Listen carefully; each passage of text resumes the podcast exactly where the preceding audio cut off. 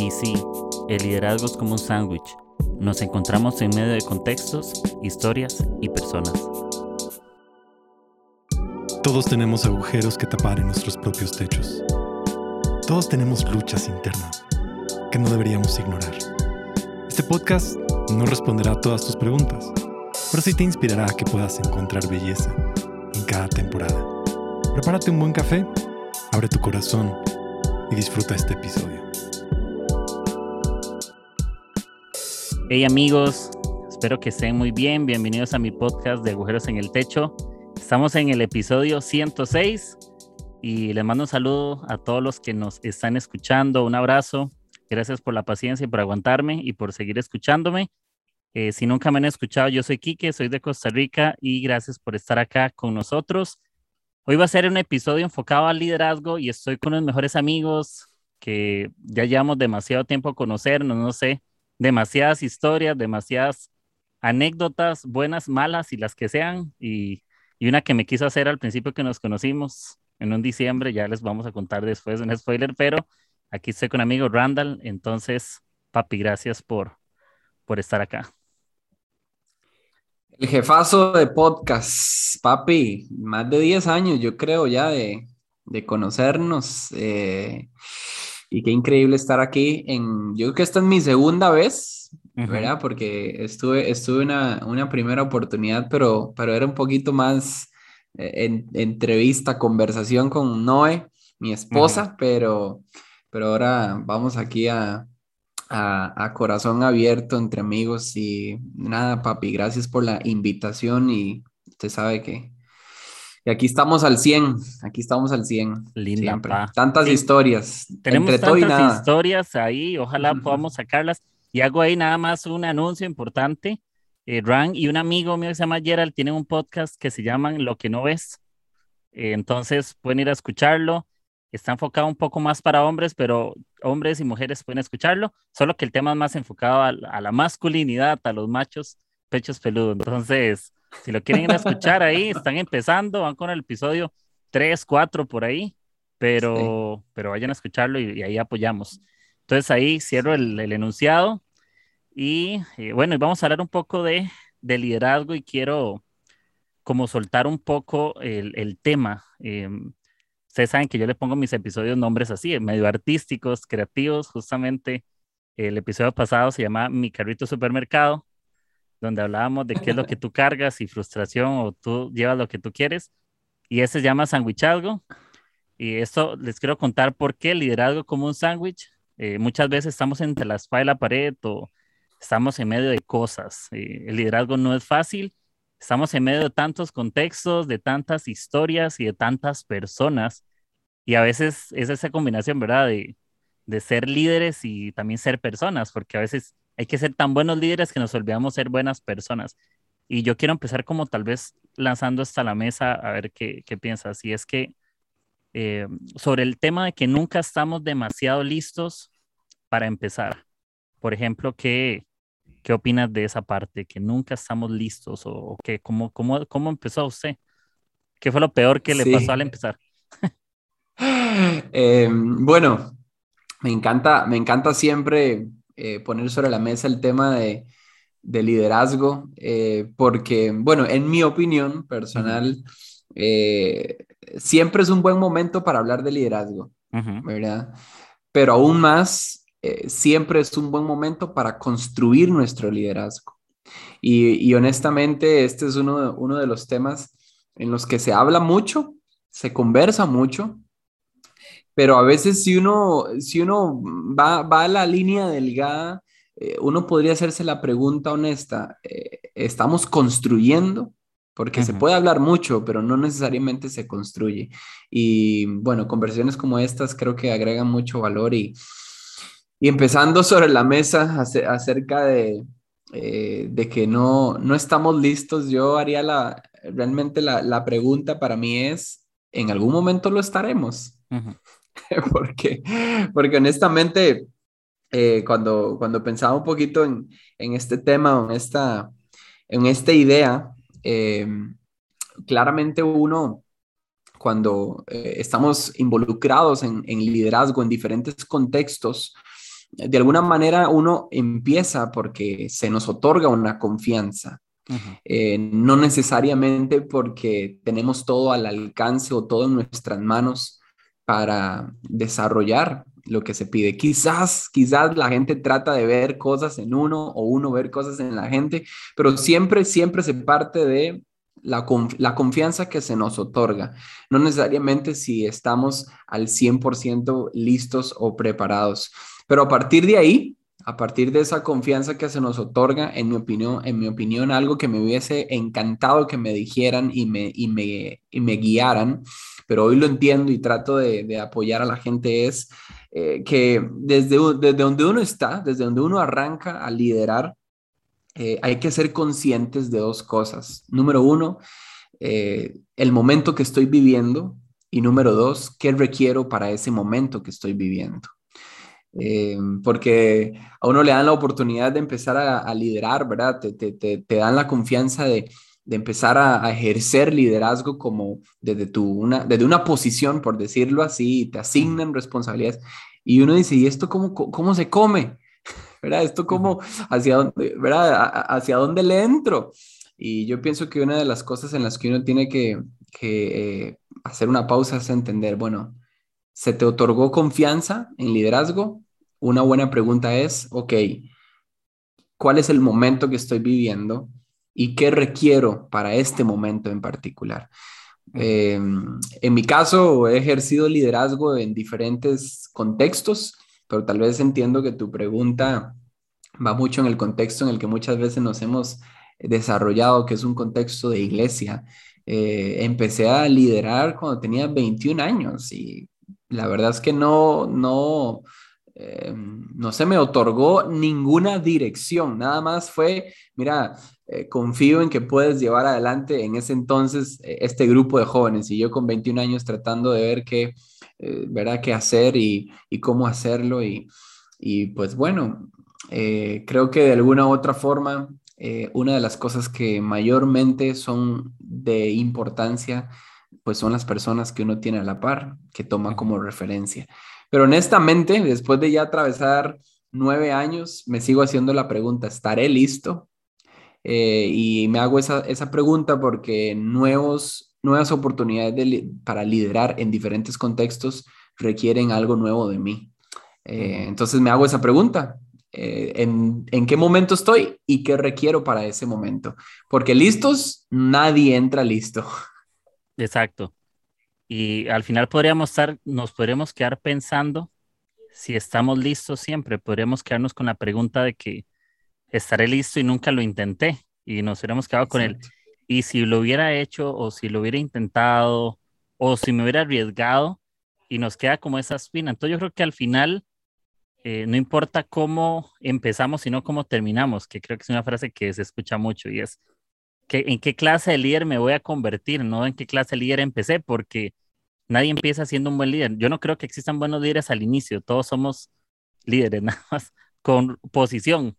Eso es todo, se te da una posición y me gusta pensar que algunos tuvimos el privilegio o no tuvimos de tener dirección, otros tuvimos que aprender en caliente, nadie nos enseñó. Unos aprendimos a, a, cocinar en YouTube, otros tuvieron un maestro que les enseñara y, pero los dos cocinan y los dos son historias diferentes y los dos al final son buenos líderes, ¿verdad? No trata de que tiene más ventaja o no tiene, simplemente es qué haces con la responsabilidad que hoy tienes, qué haces. Se podría justificar en que no tienes mentores, entonces eres un mal líder. No, pues buscas mentores, buscas guía, eres autodidacta, te metes a cursos, conversas con gente y al final creo que, que es eso. Eh, para mí el, el punto es no existen buenos líderes desde el comienzo y no y esa es la realidad para que nadie se frustre si cree que ocupar un paso ahorita para liderar algo o una responsabilidad es en el camino se aprende, en el camino se equivoca la gente y, por ahí y, y, se me ocurre también por ejemplo esto que lo tenía apuntado con respecto a ser buenos líderes y es que creo que es mejor ser un billete y eso lo pego con, con el otro punto que íbamos a conversar y es que es mejor ser un billete de 10 dólares verdadero que uno de 100 dólares falso. ¿Sí? Porque a simple vista tendría mucho valor para la gente el de 100, pero cuando tú conoces de billetes verdaderos, los reconoces. Y creo que cuando gente verdadera reconoce líderes verdaderos, y luego de esa manera que si eres un líder verdadero, te sigue gente verdadera. Pero si eres un líder falso, solo gente falsa te va a seguir. Porque, porque eso mismo, es como que precas con el ejemplo y eso lo que, lo que ves es lo que tú atraes en el liderazgo, ¿no? A veces queremos como ser líderes de una generación que sea más empática o gente que sea más generosa, pero tú eres generoso, Pablo lo decía, ¿no? Tú que enseñas a otros sobre no robar, tú robas. Tú que enseñas, te enseñas a ti mismo. Entonces yo, yo quiero poner eso también ahorita sobre la mesa, como cómo podemos ser ahorita, qué nos diferencia entre ser un líder verdadero a ser uno que no lo es. ¿Cómo yo puedo reconocerlo? Usted me dice, esto es un líder falso. ¿Cómo lo ve? Ah, qué buenazo. Em, bueno, e, e, empezamos eh, planteando el hecho de que, ok, eh, se nos da confianza para liderar. Eh, y, bueno, quisiera tal vez aclararlo y no darlo por sentado en el punto de que efectivamente uno tiene liderazgo porque, digamos, sin, necesidad de tener una posición, ¿verdad? porque todos tenemos de alguna otra manera alguna, alguna influencia eh, como tal. Ok, pero entramos al escenario de que alguien nos confía, ¿verdad? Em, en nuestro trabajo, nos confía en una posición, un equipo, en la iglesia, nos, nos confía en alguna área en, particular, o no sé, en algún ámbito de la sociedad estamos desarrollando alguna posición de liderazgo, ¿verdad? Como tal. Eh, pero con la pregunta que decías, eh, yo sí quiero dejar sobre la mesa esto que, que ya es entonces empezar a meternos un poquito más adentro. El hecho de que se te confíe eh, liderazgo por posición, eso no garantiza de que tú necesariamente estés liderando a las personas. Ajá. ¿Ok? Porque posición nunca garantiza que lideres personas. Ahora, se te asignó una posición donde puedes liderar, ¿verdad? Donde tienes cierta eh, o mayor influencia para liderar por la posición que se te confía en el contexto en el que estés, pero eso nunca garantiza de que estés liderando personas. Y mm, hay una idea que a mí personalmente me, me ayudó mucho a entender esto que, que decías de cómo yo primero filtrar mi vida si soy líder verdadero o, tan solo me estoy aprovechando de mi posición. Eh, y es el hecho de que necesitamos entender si somos líderes que lideran. Eh, esto suena como, como redundante, pero hay una idea detrás de ser líderes que lideran. Eh, no, no, no, sé si, si acostumbras en este podcast a, a, mencionar mucho acerca de la Biblia o no, pero hay un verso eh, que a mí me gusta. Ok, listo. hay, un, hay, un, verso. no, hay un verso que me gusta mucho sobre esta idea de líderes que lideran que se encuentra en jueces 5.2. Em, es, es un, un, escrito después de una victoria que tiene el, el, pueblo de Israel y, y, lo que se escribe en jueces 5.2 dice, cuando los líderes de Israel tomaron el mando, hay otra traducción que dice, cuando líderes de Israel lideraron, dice que el pueblo lo siguió con gusto, voluntariamente. Eh, en otra traducción lo que dice es, cuando líderes lideran, la gente te sigue con gusto. Entonces, hay muchas cosas que nosotros tenemos que ser honestos. Y, primero para filtrar si realmente somos eh, líderes reales, es cuál es el enfoque que tiene mi liderazgo. Y honestamente para mí, eh, si el enfoque está centrado en mí, yo personalmente no estoy siendo un líder real, porque enfoque de, en liderazgo tiene que ver siempre, siempre hacia las personas y cómo puedo ayudarles a alcanzar todo su máximo potencial. Al final de cuentas, yo pienso esto, la posición te permite tener influencia o un mayor alcance, pero solo lideras cuando aprendes a elevar a las personas a su siguiente nivel. Entonces, ahí nos podemos dar cuenta que muchas veces existen líderes que no lideran. Son líderes porque se les asignó una confianza en su posición, pero no están llevando a las personas a un siguiente nivel, no están dirigiendo a la gente a su potencial, no están ayudando a que la gente crezca. Entonces, yo me hago esta pregunta. ¿Soy un líder que lidera o tan solo soy un líder que tengo una posición? sí, em, empiezo por ese filtro yo para mí. Sí, y yo, yo tenía apuntado algo muy parecido, y qué loco, es muy parecido, y es que líderes no solo delegan responsabilidad, sino confianza. Mm, Creo que es más fácil seguir a alguien confiable. Creo que cuando eres confiable, la gente asume responsabilidad. Total. Más fácil asumir responsabilidad, porque creo que el que lega responsabilidad sin confianza solo es un líder proposición, porque es lo único que sabe dar. No le puedes dar confianza si no te la has ganado. En cambio, responsabilidad te la han dado por autoridad. En cambio, confianza es por relación. Entonces, si no tienes relación con tu gente, en quien, no pueden confiar en quien no conocen. Y creo que eso, creo que eso puede pasar. Y incluso tenía algo apuntado ahí. Dígame, dígame. Ahora, perdón, aquí hay como una, una tensión en este sentido porque, ¿verdad? Eh, eh, yo conozco eh, los, los, extremos. El extremo de la gente que vive aferrada a la posición y solo desde ahí se siente seguro, ¿verdad? Dios guarde, le quiten la posición a un líder porque lo desenmascara, ¿verdad? No es nadie está aferrado, está como, como ahí.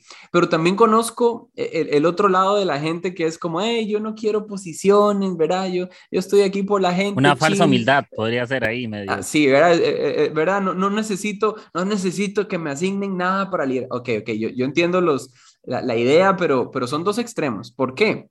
Porque todos, queramos o no, todos estamos en una posición. Todos, todos asumimos una posición. Puede ser que tu posición hoy, por ejemplo, sea tu posición de padre y esa posición como papá ejerce liderazgo. ¿Ok?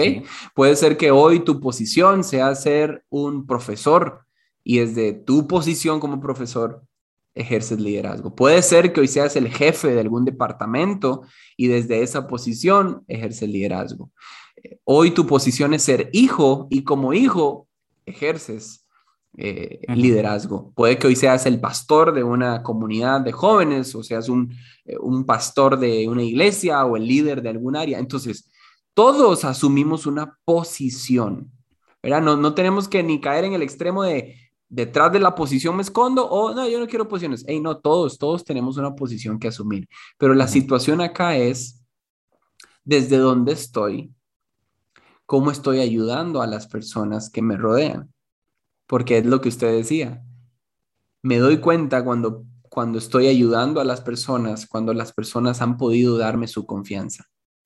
y, uno, y uno tiene que ser responsable cuando la gente le da confianza. ¿Qué hago con la confianza que las personas me están dando? ¿Estoy elevando sus vidas? ¿Estoy ayudando su potencial? ¿O más bien soy quien haga, hace que la gente retroceda, que la gente se limite, que la gente quede bajo, bajo un sistema entonces, me encanta lo que usted habla de confianza, porque definitivamente la confianza es una de las cosas primordiales en las que todo liderazgo debería estar construido. Y hay que, hay que decirlo así, y usted y yo lo sabemos porque lo hemos vivido. La confianza no se genera de un día para otro. Sí se puede perder de un día para otro, pero no se construye de un día para otro. Sí, y, yo creo que eso que, que, que dice es cierto, porque ¿Cuántas veces, cuánta confianza no hemos perdido en el camino para aprender qué es ser confiables? Creo que, que nos damos cuenta del valor de la confianza porque la perdemos, no porque la ganamos. Cuando no la tienes, dices, pucha, es que sí, esto era lo importante. Pero a veces cuando la ganamos no la valoramos y seguimos, seguimos liderando y menospreciamos la confianza a la gente. Y es donde exigimos de más, es cuando no tenemos filtros para decir las cosas, es cuando perdemos relación incluso, porque como es alguien de confianza, olvidas cosas de la gente y a veces no eres tan detallista. Entonces creo que también es como un buen líder gana confianza, pero la cuida. Y yo, y yo una vez, un día eso leí una frase, no sé, yo todo lo leo y lo relaciono a lo que tengo que hablar y es que sería, yo lo agarraría con una frase de liderazgo de hoy en día y es que el que es gallo en cualquier corral canta. ¿Por qué? Porque un buen líder seguirá siendo líder, haga lo que haga o esté donde esté si lo vemos de esa manera, ¿verdad? Dice, un gallo en cualquier corral canta. Un buen líder será un buen líder donde esté, no por lo que hace, sino por la confianza que, da, ajá, lo que hay en su corazón, en su espíritu. Porque yo creo que un buen líder le dicen, tienes que hacer algo y lo haces y lo haces bien. Y la gente te sigue en lo que tú hagas y eres el líder de los baños, la gente va contigo y confía en, en que lavas baños y eres el mejor el mejor líder. Yo, yo escuché algo, Luisito Comunica, yo no sé si usted lo sigue, que él, pasa, que él compra todo, ¿no? yo siento que me va a dormido, me va a comprar. Ya, va a comprar mi casa y ya no voy a poder dormir. Y él dijo algo muy bueno, y es que en uno de sus restaurantes, no me acuerdo cómo se llama, comida asiática, Daigo, creo, algo así, Daigo Ramen, no me acuerdo, algo por ahí. Decía que había un, Aquí estamos dando publicidad gratis. Luisito, por favor, espero que saques el podcast ahí. Pero él decía que había un tipo que se ponía fuera de su restaurante a vender cosas de comida. Y él habló de que qué bueno que hay gente que sabe tomar las buenas oportunidades, que eso es lo que tenemos Porque que la gente la gente hacía fila para entrar al restaurante y mientras hacían fila él se acercaba a venderle dulces, una cosa así. Y eso me gustó porque él dice, como que él da a entender, si eres el que vende helados, sé el mejor vendedor de helados. Eso es lo que él decía, como si vendes, no sé, galletas, sé el mejor vendedor de galletas. Pero un buen líder es el que aprovecha las oportunidades también. Y yo imagino que la gente, cada vez que lo ve, ya sabe quién, quién es porque lo conocen. Entonces la gente le compra porque lo conoce, no solo por lo que vende. Al principio por lo que vende. Y creo que el liderazgo también es así cuando nos enfocamos solo en responsabilidad. La gente nos sigue por lo que hacemos, pero cuando ya nos conocen más de cerca, la gente nos sigue por lo que somos y la gente va con nosotros, aunque la idea no le parece como del todo viable, confían más en nosotros que en nuestras decisiones, diría yo. Como que yo le digo, se vea papi, yo no lo entiendo, pero confío tanto en usted que usted se tire ese puente y yo voy con usted. Creo que eso hace un líder confiable, que se tira del puente. yo, yo, yo personalmente, eh, bueno, y usted sabe, usted sabe cuántas, cuántas veces usted y yo fracturamos nuestra relación como amigos por ejercer liderazgo. Tristemente, tristemente, porque mm, después de, años ya uno aprende que a veces está puesto la balanza a inclinarse en cosas que tal vez no deberían de haberse inclinado tanto cuando uno estaba liderando. Eh, y nos costó en el tiempo aprenderlo y nos costó en el tiempo recuperar nuestra confianza, nuestra comunicación, nuestra amistad por encima de cualquier cosa que hagamos. Pero, saben, yo pienso que también eh, es porque estamos inmersos en un sistema, en un sistema en donde lastimosamente se ha filtrado liderazgo. Y luego lastimosamente porque yo lo he vivido, lo he hecho y he tenido que aprender a salir de ese sistema en donde simplemente hemos filtrado liderazgo por lo que las personas son capaces de hacer. Eh, pero realmente no, no conocemos quiénes son las personas detrás de lo que hacen. Lo que pasa es que cuando identificamos capacidades nos deja el camino más rápido para resolver lo que tengo adelante pero muchas veces nos genera el camino más doloroso cuando se trata de construir la relación hacia largo plazo. Porque la relación nunca la sostiene lo que la persona es capaz de hacer. La relación la sostiene lo que la persona es, quién es en verdad. Entonces hay un sistema en el que muchas veces hemos vivido, en donde la gente se la ha filtrado eh, y se les ha posicionado por lo que simplemente son capaces de hacer y lo que tienen y porque yo tengo una necesidad al frente y este lo puede resolver, ahí es donde lo posiciono, pero no tomamos el tiempo para conocer quién es la gente, quiénes son las personas, qué hay detrás de lo sueñan, que hacen, incluso, qué incluso yo quieren, diría yo diría mucho enfocando hasta el contexto de la persona, porque a veces creemos que el hecho de que tiene la capacidad, tiene el deber. Exacto. Es como tienes la capacidad, te toca no, porque a veces creo que Dios nos ha llamado mucho a liderar en cosas que no nos toca, porque es lo que donde Él nos quiere formar, no para que creo que hay momentos donde nos toca formar a otros y hay momentos donde Dios nos tiene que formar a nosotros, haciendo lo que no queremos. Y, y, yo lo veo también de esta manera y es que yo todo lo apunto como frases tuiteables, así lo hago yo, pero y es que los líderes no somos figuras públicas, sino que somos personas comunes con una tarea confiada. Y es donde enfocamos a que sí, podríamos vernos en cierta manera como alguien público, ¿no? De que sí, eres una figura pública en tu iglesia, sea una figura pública que te siguen dos personas o te siguen un millón, no importa, pero eres alguien de influencia. Entonces, te tienes que comportar en cierto parámetro porque te están viendo.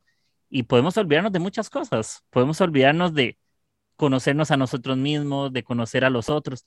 Yo no sé si usted lo ha pasado, papi, y, es, y, y, esto no lo tenía escrito, pero se me ocurrió. ¿No le pasa en algún momento que usted se ha enfocado demasiado en, en no sé, en cuidar su relación con otros, que ha descuidado la suya con usted mismo, no solo con Dios, sino con usted, de decir, ya no, yo creo que me volví lo que yo hacía. Y ya si yo no hago esto, ya no sé quién soy cuando llego a mi casa. No sé si se ha luchado como, como autoliderarse esa parte, sí, es que no sé ni qué hago, todos los días tengo que hacer algo y si no lo hago me siento rarísimo. No sé cómo, cómo se lucha, digamos, esa parte con usted de, de ser ese autolíder. Ah, sí.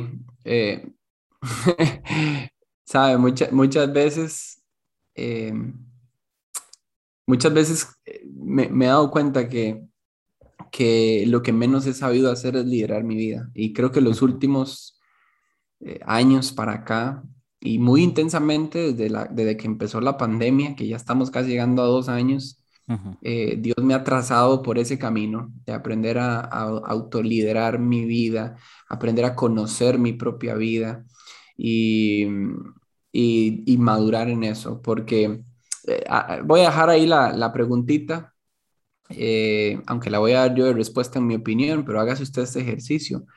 ¿Qué es lo mejor que nosotros podemos darle a las personas? ¿Qué es lo mejor?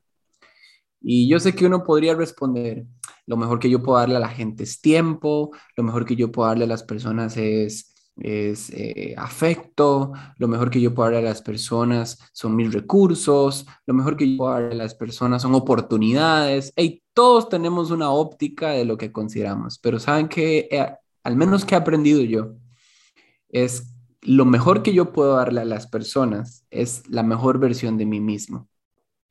Es lo mejor que yo le puedo dar a la gente que me rodea. Yo podría darle a la gente tiempo con mi peor versión. Yo a la gente podría darle mis recursos con mi peor versión. Yo a la gente podría darle oportunidades con mi peor versión. Y detrás de esto lo que yo pienso es cuántas veces le ofrecí a la gente algo de mí, de lo cual yo mismo me avergüenzo, de, de lo cual yo mismo lidio y lucho y quisiera esconderlo. ¿Cuántas veces le he ofrecido a las personas lo peor de mi actitud, lo peor de mi corazón, lo peor de mi espíritu? Con tal de simplemente ofrecer algo que, que, se esperaba que ofreciera. Pero me he dado cuenta que muchas veces tengo que detenerme y decir, hey, no, no le estoy ofreciendo a la gente lo que merece y lo que debo.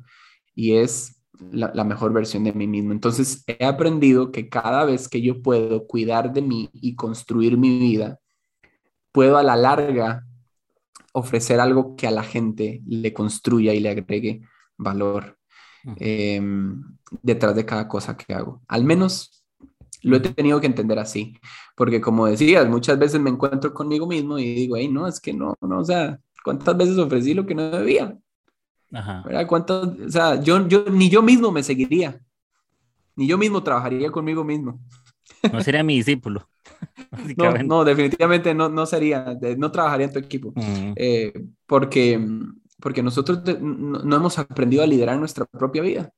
No hemos aprendido a liderar nuestro espíritu, no hemos aprendido a liderar nuestras emociones, no hemos aprendido a liderar en nuestra familia, en nuestra, en, no sé, en, mi caso que estoy casado, en, mi, en, mi, matrimonio, no he aprendido a liderar mi propia vida, en mi propio contexto y, y muchas veces estoy ofreciendo muchas de, de las cosas que hago y de las que soy capaz, pero no estoy dando lo mejor de mí. Y he tenido que detenerme en eso y aprender. Cada vez que construyo mi vida y cada vez que avanzo en mi vida y cada vez que mejoro mi propia versión y la versión que Dios quiere de mí, estoy en la posición adecuada para seguir ofreciéndole a la gente lo mejor, lo mm. mejor que tengo para ellos.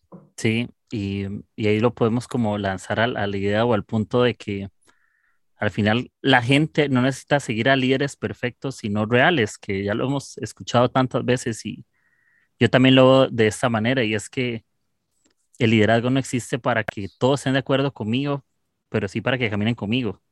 ¿ya? Eso significa que pueden caminar conmigo a pesar de lo que no tengo. Pero es porque soy confiable, volvemos al punto, es porque soy real, es porque saben que si les doy algo, les estoy dando lo mejor.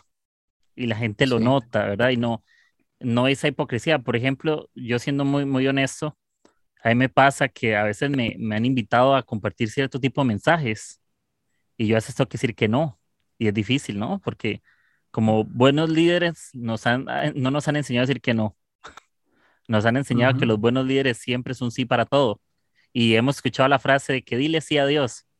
Y no, a veces es dile no a la gente Un buen líder le dice no a la gente en cosas porque no estás listo, porque no es el momento, porque no, porque no estás, porque podrías sabotear tu propio liderazgo haciendo lo que no tienes que hacer por querer aparentar cumplir la expectativa de alguien más. Entonces, creo que igual yo en esta temporada he, descubierto, incluso mi trabajo profesional, y lo cuento, he podido descubrir en lo bueno que soy, pero no porque yo qué bueno soy, es porque yo después lo veo, me autolidero, me examino y me arriesgo.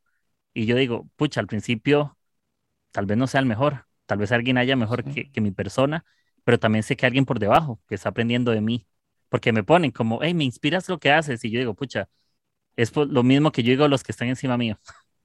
y así somos, y siempre haber alguien que está aprendiendo de tu vida, y por eso yo constantemente ocupo aprender de alguien más, y en el liderazgo pasa eso de que eh, yo creo que, que, decías la parte de que yo ocupo dar mi mejor versión y eso es lo que quiero mostrar. Mi mejor versión, mi mejor parte, lo mejor de mi corazón. No es el tiempo, es mi mejor tiempo o no es mi esfuerzo, es mi mejor esfuerzo. Eh, no es mis recursos, es mis mejores recursos porque doy mi mejor versión. Solo ibas a dar tus mejores recursos cuando muestres tu mejor versión, porque por compromiso todos dan tiempo, por compromiso todos dan recursos, por compromiso todos dan consejos pero podemos dar muchos consejos, pero poca sabiduría cuando no damos nuestra mejor versión. y eso también es algo que yo tenía como apuntado. Un líder promedio da, da muchos consejos, pero uno bueno da más sabiduría, aunque no lo diga. Y es una persona que se reserva a veces ciertos comentarios, no tiene que relucir en todas las conversaciones, pero cuando habla la gente lo escucha, porque es un líder que con su vida da el ejemplo, ¿verdad? Y, ya como para ir adelantando tal vez un poquito más, em, por ejemplo, usted como todo ese tiempo que ha estado liderando, todos esos años, em, nada más para que sepan, hay un, anuncio de, medio tiempo. Nosotros tenemos muchos años de ser amigos, hemos vivido un montón de cosas juntos, hemos liderado una iglesia y en otras cosas por fuera, hemos ido a otros lugares, fuimos a México a capacitarnos a más vida. Eh, Andrés Speaker comparte este episodio porque se hace, se hace publicidad. Luisillo comunica, por favor. Eh, hemos pasado muchos tiempos buenos de aprendizaje, hemos tenido muchas conversiones difíciles que quisimos evitar, así como, pucha, qué conversiones más dolorosas. Y me acuerdo que incluso estuvimos en un campamento medio peleados y llegamos y tuvimos que resolver y lo primero que dijimos es como, sí, esto no lo hemos arreglado, pero no, le, no vamos a responsabilizar a los chicos. Era como, el campo hay que sacarlo y lo que tenemos por dentro lo ponemos en un mueble y lo resolvemos cuando salimos. Pero es parte del liderazgo también. No significa ser hipócrita, significa que tienes que buscar el momento. Pero con eso, tirándolo nada más para contarles que no es que estoy entrevistando alguien externo a mi vida, sino alguien que ha estado cercano a mí, que es de las primeras personas cuando fue a la iglesia en el 2009, por ahí, 2008, imagínense. Híjole, híjole. Por ahí, ahí, él me hizo unas cosas ahí que yo no le he perdonado, pero en algún momento les contaré. pero, eh, por ejemplo, en todo este tiempo, yo que lo he conocido, voy a exponer algo nada más rápido, y es que algo que yo siempre he pensado de usted, y bueno, ya lo hemos conversado en algún momento, es que a usted le cuesta mucho, por ejemplo, confrontar gente, muy directo, ¿no? Usted lo pone como, vaya, hable con esa persona, tienes que ir a hablar y, hey, creo que en esto deberías ahí, no, sino que nosotros, incluso en forma de broma, ¿no? Como que se llega todo suave, tranquilo, usted es muy así, muy, muy suavitel, ya, ¿verdad? Como muy tranquilo. Confirmo, confirmo. Ajá, muy tranquilo, incluso no se lo ha dicho, como, bueno, no en esa parte es al revés, como, no es si tiene que decir algo a alguien, ella le dice, Kike, creo que, eh, amigote, creo que eso no está bien, está a la yugular. exacto, lleva la yugular ahí a sangrar. En cambio, Ran es como más pacífico, él es así como eh, los que, él se tomó lo que dice la Biblia, los que hacen la paz son hijos de Dios, entonces él hace la paz donde va. Pero, por ejemplo, ¿cómo usted ha manejado esto en el tiempo? Porque ya han pasado 10 años, ¿ya? ¿Cómo, ¿Cómo, ha manejado cuando le toca? Eh, sí, hay gracia y amor y bendición, pero ¿cómo le toca cuando tienes que corregir? ¿Cómo haces cuando dices, no es adornar con palabras bonitas, es, tengo que hacer una llamada, tengo que ir a comer y sé que la conversación va a ser espesa. ¿Cómo la hace? ¿Qué, qué ayuna antes? Oiga, confirmo, confirmo. Eh, honestamente, le, le, he tenido pavor a las conversaciones difíciles, pero, pero le he tenido pavor, o sea, aquí estoy abiertamente, o sea, le he tenido miedo a las conversaciones difíciles, no solo en un contexto de, de, liderazgo en la iglesia, le tengo pavor a las conversaciones difíciles en todos los ámbitos de mi vida. Eh, familiar, matrimonio, amigos, o sea, ¿y por qué cuento esto? Porque lo primero con lo que tuve que lidiar es, era identificar eso en mi vida. Porque yo podría simplemente llegar y pensar, uy, no, es que qué difícil es en el contexto de liderazgo. ¿Verdad? Qué difícil lidiar con, con la confrontación, con el error de alguien más y tener que hablar. No, no, no, no, es que em, he tenido que identificar primero que es un tema muy personal y que lo, lo proyecto en muchas áreas de mi vida. No es como que, como que yo diga, uy, mira, para mí me es más fácil enfrentar una conversación difícil en mi familia y verdad es más fácil ahí, pero en liderazgo no, uy, no, ahí se me, no, no, es que eh, en, en, en, toda área de, de mi vida, este, eh, he tenido que enfrentar eso, ¿verdad? Entonces, primero, una de las cosas con las que, pues, me preguntabas, ¿cómo he lidiado? Bueno, he tenido que identificarlo, ser sincero con eso. Yo siempre he pensado que aquello que yo no reconozco, ya lo perdí. Entonces he tenido primero que, reconocer y, tener que identificar eso en mi vida y empezar a trabajar eso en mi vida. ¿Y a qué me he tenido que enfrentar? Bueno, a que muchas de esas cosas vienen por inseguridades, eh, inseguridades personales. Algunas cosas vienen eh, por, por, miedo al rechazo, al que dirán, al, al, al perder una persona, al, sentir que, no sé, me, me, me autosaboteo yo al, pensar de una vez en, premeditar lo que la gente podría responder. Entonces, eh, he tenido que lidiar más bien no solo con la habilidad, porque podríamos pensar, bueno, aprendamos los cinco pasos de atender conversaciones difíciles y, verdad, y, nada más. Pero no, no, no se trataba solamente de, de, las, las, cinco herramientas prácticas para enfrentar conversaciones difíciles y que si hay todo bien. Eh, muchas veces, me, en mi caso personal, me he dado cuenta que el no enfrentar conversaciones difíciles venía en producto de inseguridades personales y entonces lo proyectaba obviamente en el liderazgo, pero obviamente. Eh, entonces he tenido que aprender a identificar mis inseguridades, amigo. Eh, honestamente, eh, tengo que reconocerlo, identificar mis inseguridades, ponerlas sobre la mesa y aunque se vean aterradoras, verlas de frente y empezar a conquistarlas, empezar a conquistar mis inseguridades. y, me, y, y me he dado cuenta que en la medida que voy atendiendo mis inseguridades, me ha animado a tener algunas conversiones difíciles cada vez más. No digo que, que, lo tengo controlado, papi, honestamente. Ni que no, ni que no, incomoda. No, no, no, no, para nada.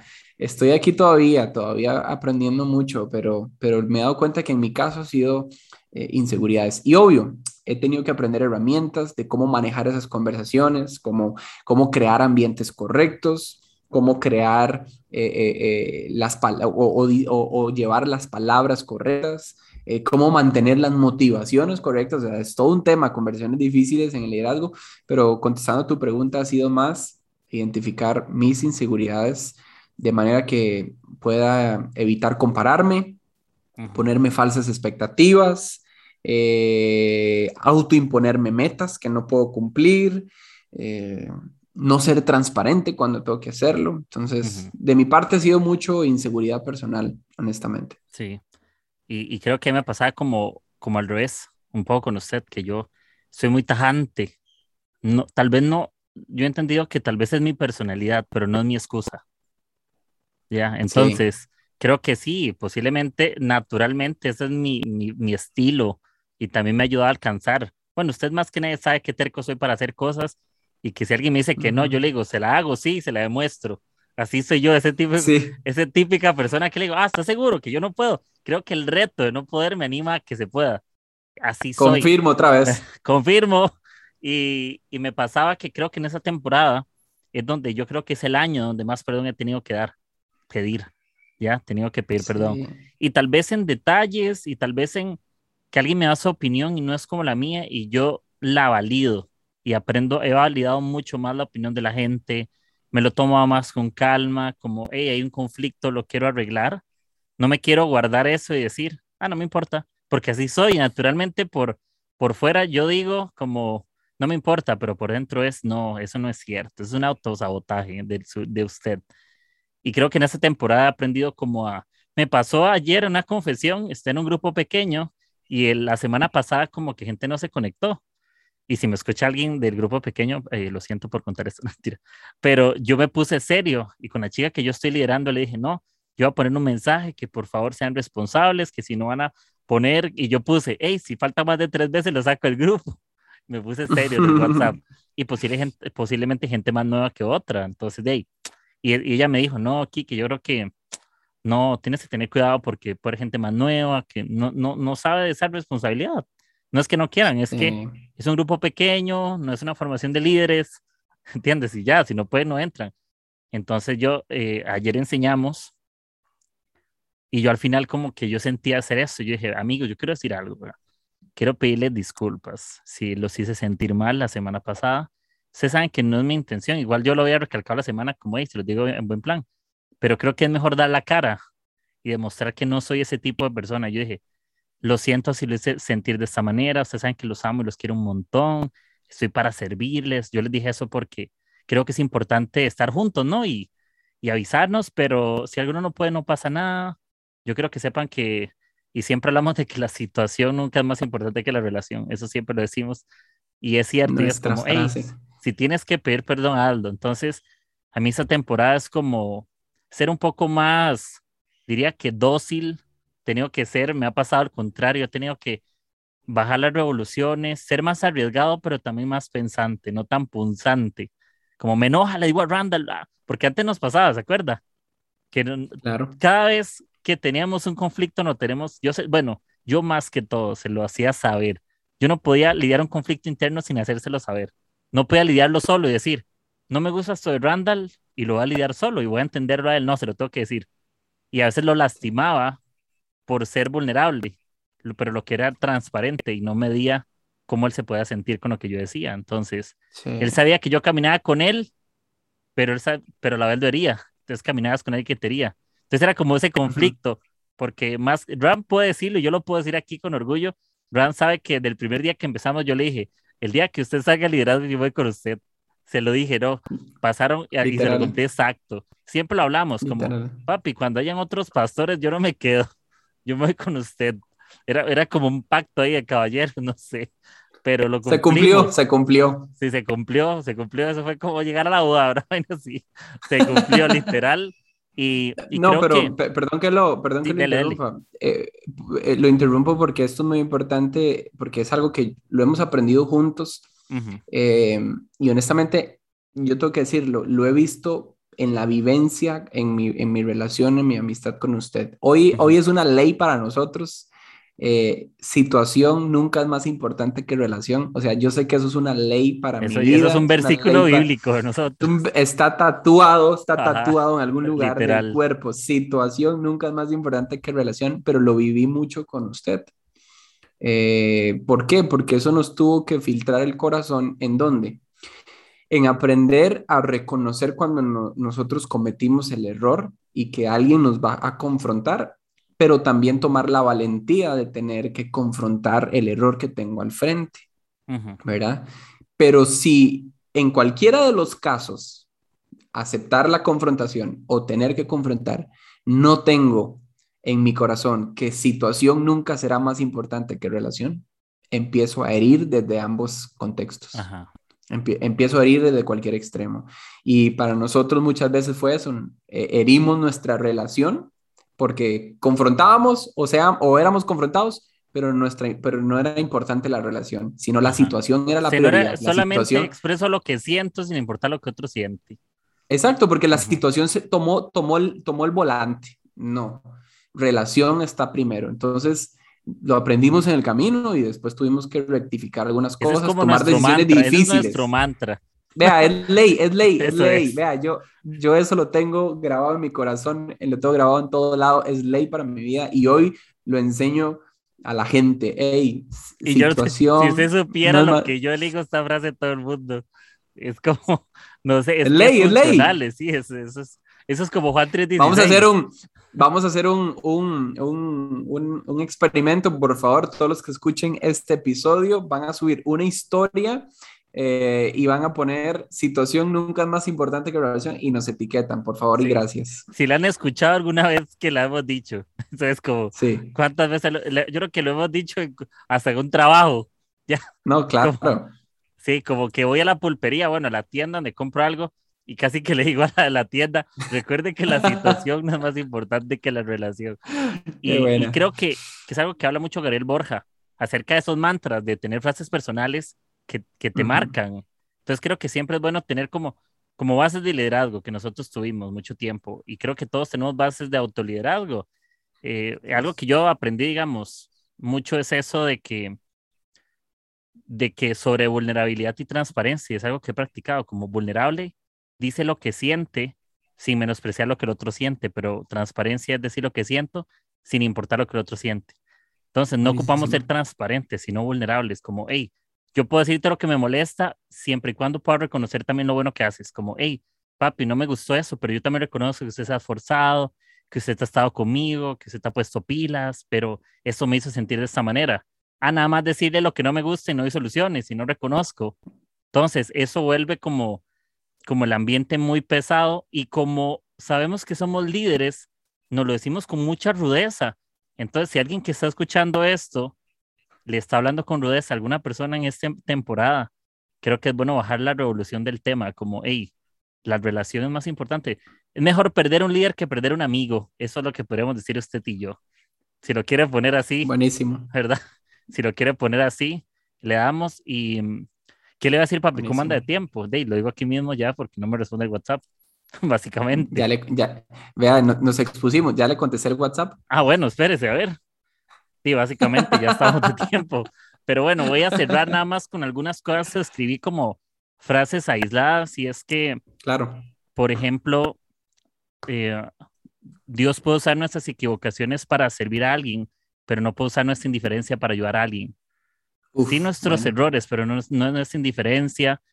También algo ahí, igual, ya no es centrarnos en eso, sino se las lanzamos ahí, las pepitas las agarran otra es que el liderazgo es más que lo que yo hago por otros, es quién soy yo cuando nadie me ve.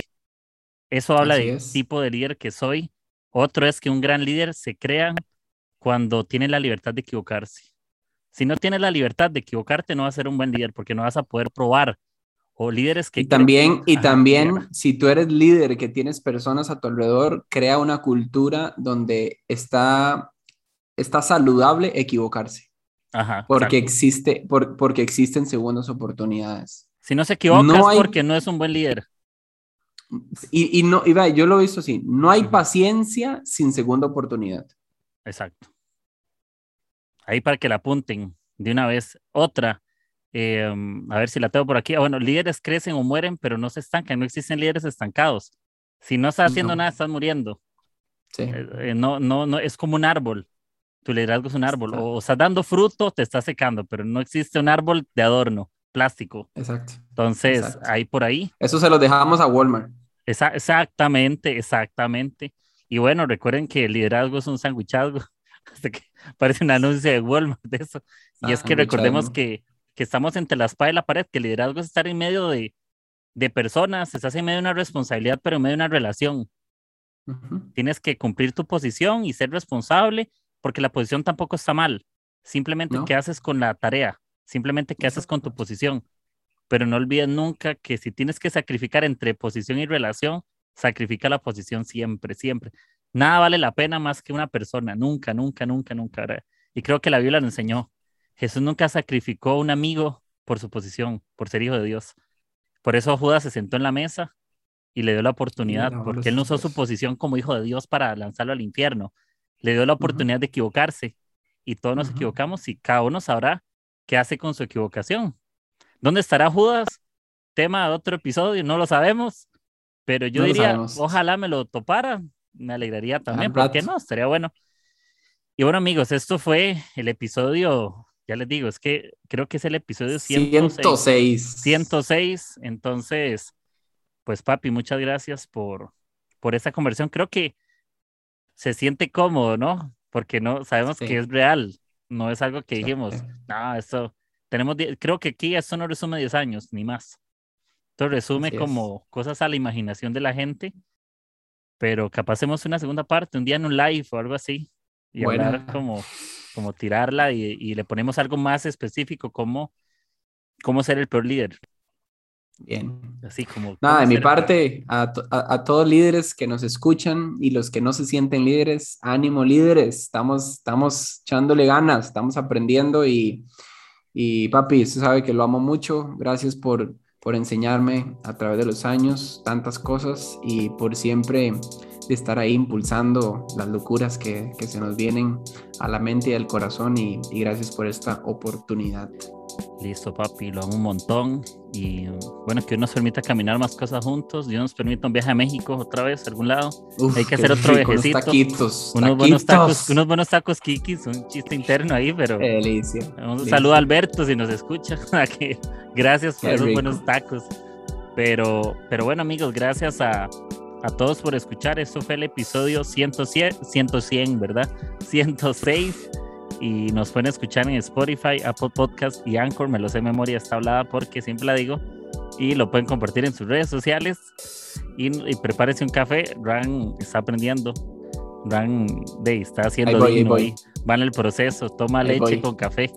Entonces. Exacto, el latte. El latte. Entonces, amigos, gracias por estar. Les mandamos un abrazo y nos escuchamos la próxima semana. Que estén bien. Chao. Bye.